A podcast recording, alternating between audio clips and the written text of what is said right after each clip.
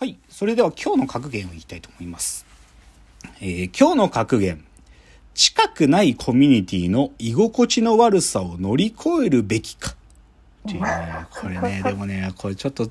さっきの大竹新郎さんの話だけじゃなくて、はい。例えばね、今度ちょっとスタートアップ起業家のイベントとかもあるんだけど、僕ね、そういうのね、苦手なのよ、マジで。あああいうなんていうか大人の社交の場なんかこう、ちょっと立食しながら、ちょっと喋ってみたいなさ、ああいうのマジで苦手で、逆に、ナインティナインのオールナイトニッポンのイベントとかって、所詮ラジオ聞いてるリスナーだからさ、みんななんつうかさ、老けてるし。もう30年くらいやってるラジオだからさ、みんな老けてて、それでなんかもう、ラジオ聞いてるようなさ、内向的な人たちだから、すごい気持ちが なんか楽なの。なんか、だからね、でもそういう、でも自分とね、違うコミュニティもたまには出入りしなきゃなとも思いもするんだけど、でもこれはなんか乗り越えるべきものなのかどうかちょっと迷ってますっていう話ですね。うんじゃあですね、今日のコーナー参りたいと思います。えロフトプラスワンへの道。このコーナーはサブカルリテラシー、サブカル知識の低い株式会社私は社員に竹之内がサブカル魂を注入し、いつの日かロフトプラスワンでのイベントに呼ばれる存在にまで自分たちを高めていこうという意識向上コーナーです。ですね、今日のテーマ発表する前にちょっと最初謝らなきゃいけないことといいますか、今日、まあ、140回の放送で、まあ、通常この10回区切りの回は、AI スペシャル回とか呼んでて、AI に関係するような話をするんです。で、今回も140回で AI スペシャル回の予定だったんですけど、ちょっとですね、僕が忙しくて、ちょっと AI スペシャル回はいつもよりも準備は多少必要なんで、その準備ができず、ちょっと来週に AI スペシャル回をちょっと延期ということで、あの、用意しているお話は、あの、読書論ですね。読書という行為と AI における情報処理というものの差異。そして AI は読書ということが可能なのかということを今ちょっと考えてるんですよね、ここ最近。で。それをちょっと来週やるんですけど、今日ちょっと本当はそれやりたかったんですけどね、ちょっと準備に時間が取れず、今日違うテーマなのでごめんなさいということをちょっと冒頭断りたいと、ことあの、や謝らなきゃなというので、じゃあ今日のテーマ発表します。えー今日のテーマ、安倍貞事件。孤独を感じた女性の人生。っていうね、ちょっと今日はね、あの、ちょっとすごい話というか、あの、重めというか、はい。安倍貞事件って知ってます？聞いたことなかった。あ、聞いたことないですかはい。うん。まあね、僕も、なんていうのかな、本で読んでたぐらいで、なんか、まあ、そういう事件がかつてね、戦争の前ですよ。あの、太平洋戦争の前にあったんだけど、でそれについて、まあ、でも最近思い出すことなんかな。別にきっかけが、なんかず最近まではなかったんだけど、あの、NHK でね、アナザーストーリーズっていうドキュメンタリーの番組やってるんですよ。で、それが確かね、この安倍貞事件について最初に放送したのは去年の年末ぐらいだったんだけど、それのね、再放送をこの前なんかね、やってたんですよ、たまたま。うん、で、それを見て、ああ、安倍貞事件あったなと思ったし、安倍貞事件について僕は知らなかったこととかもいろいろ紹介してたんで、ああ、安倍貞事件っていう事件はこういう話やったんかっていうのを改めて理解したんで、なので、ちょっと今日のベースになるのは、その NHK のですね、アナザーストーリーズ安倍貞事件、昭和を生きた養父の素顔という、この番組から、ちょっと安倍貞事件というものが何だったのかということをぜひ紹介したい。結構女性にとって思うことが多い話だという前提ですね。ちょっとそういう話です。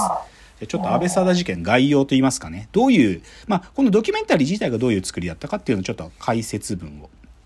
えっと、226事件から間もない昭和11年5月。だからまあ1936年ですね。えー騒然とした空気に包まれた帝都東京で起きた、あ、と帝都東京で事件が起きた。安倍貞という女が、常時の最中に愛人の男、石田吉蔵と言います。愛人の男を絞め殺し、局部を切り取って逃走。厳重な報道規制が敷かれる中、なぜか連日報じられ、その後も小説や映画などで語り継がれていく。なぜ人々はサダに引き寄せられるのか、そしてサダはその後の人生をどう生きたのか、交流のあった浅香光代らの証言も交え、サダの素顔と昭和という時代の陰影に迫ると。これがまあ番組の紹介文です。で、ちょっとだけ書いてあったけど、安倍貞事件って何かっていうとね、すごい簡単に言うと、ある、まあ、なんていうのが、まあ、こう、男の愛人とかになって暮らしてる女性の方がいて、その人が、まあその愛人の男性のね、愛人の男性とそういう常時をずっと繰り返していたと。うんで、で、その常時の最中に愛人の首を絞めてね、殺してしまうんですよ。と同時に、殺した男性の下腹部、局部ですよ。その、それを切り取って、どっか行っちゃったんですよ。あで、その人がまあ、2日後に捕まるんだけど、で、そ、その事件が起きたのがいつ頃だったかっていうと、まさに226事件が起きた。1936年226事件で陸軍将校たちがクーデターを起こした、その3ヶ月後の東京なんですよ。うんだからもう本当にまだ戒厳令下にある中で、だからね、報道とかもめっちゃき報道規制があるのよ。軍隊の話とか政治の話とかも逐一検閲が入って、報道する中身とかもう完全にコントロール統制されてる中で、この事件が起きるわけ。なんだけどさ、この事件だけはめちゃくちゃ新聞が報じるわけよ。なんかその男のあそこを切り取って逃げた女がいるっつって、はなんか肉欲に狂った女だとかね。そういうことが連日放送さ、報道されて、だからね、実際逮捕された時とかに、その警察に連れ、連行されるところの見ようとして、いっぱい群衆が集まってね、その路面電車があまりに人が来すぎて止まったりしたすらしいんだよ。だ安倍貞パニックとか言ってね。あで、新聞ではね、例えば、そのね、帯の間に例の包みをとかね。だからその切り取った局部を包んでる紙を帯の間に詰めてたとかね。そういうことが生々しく報じられるわけ。そういう事件があったんですよ。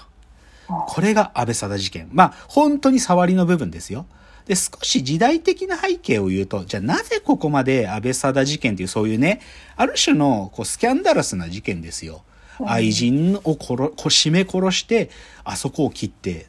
逃げるっていう女がいたなんていうのはさ、スキャンダラスだね。でもなんでこんなニュースが連日報道されたかっていうと、まあ、と、その時226事件があってさ、実は安倍貞事件の報道の裏ではね、報道統制されたあるニュースがあった。それは何かっていうと、要は226事件を起こした首謀者たちを、まあ、要は裁判して、彼らをもう本当に処刑をあっという間にするんですよ。うんもう226事件の裁判って本当に暗黒裁判で、もうすぐ決心してすぐ裁判。だから、ある意味軍部からのね、目を、国民の目を安倍貞事件に逸れてるうちに裁判もやっちまって、で、さらに処刑もやっちゃおうってことがあったの、国の思惑として。へだから、まあでもそれを報道するわけに、報道するというか報道するは規制されてたんで、だから安倍貞事件っていうこのなんかスキャンダラスなものが連日報道されたっていうのは、そういう、なんていうかな、歴史的な背景もあります。うんで、まあちょっとこのね、だから、でもね、今だけ行く、僕はさっきからスキャンダラス、スキャンダラスって言ってるけど、でもね、この事件、そして安倍貞って人を知っていくと、なんか、そういうことって起こることなのとか、この安倍貞って人に、ある意味、同情とか、シンパシーを覚えることすらあるなっていうのが今日の話なんで、ちょっとここから、安倍貞事件の真実というかね、もっと深いとこに触っていきたいと思うんですよ。うんで、あのね、これね、そのドキュメンタリーの中で出てくるんだけど、安藤玉恵さんっていう、あの、有名な女優さんがいるんですよ。もともと舞台役者さんで、映画とかもよく出てらっしゃる、バイプレイヤーの安藤玉恵さんっていう女優女優さんがいるんだけど、その安藤玉恵さんが一人芝居でこの安倍貞を演じたんだよね、最近。うんそのね、切断っていう一人芝居で、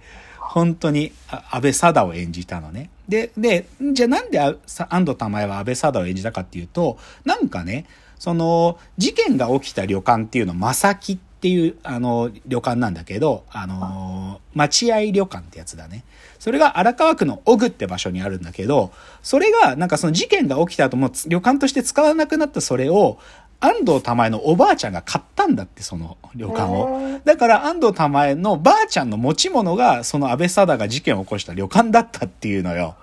面白い縁だよね。だからそういうのがあったから子供の頃から安倍貞の話を聞いてて、で、別に怖い人と思わなかったっていうのよ。なんかそういうふうなに人を好きになるってことあるのかもっていうね。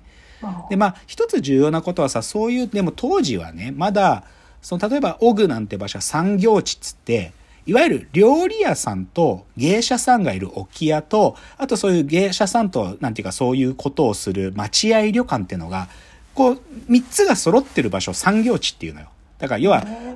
女遊びをする場所、男の人が。まあ、そういうのが、であって、それがオグって場所だったんだけどね。で、じゃあ実際だからその、安倍貞が、その吉蔵っていう愛人を殺したのも、まあそういう旅館だったわけだけど、でね、安藤玉恵が言うのはね、そのね、あんなに好きだったら、私も、例えば、髪の毛とかね、ひょっとしたら小指とかは持ってくかもしれないっつって。で、でも安倍貞さんは、自分が一番好きだった場所を切ったんですね、とか言ってね、かなり共感してるっていうか、わかるわって言ってんのよね。すごいなと思うんだけど、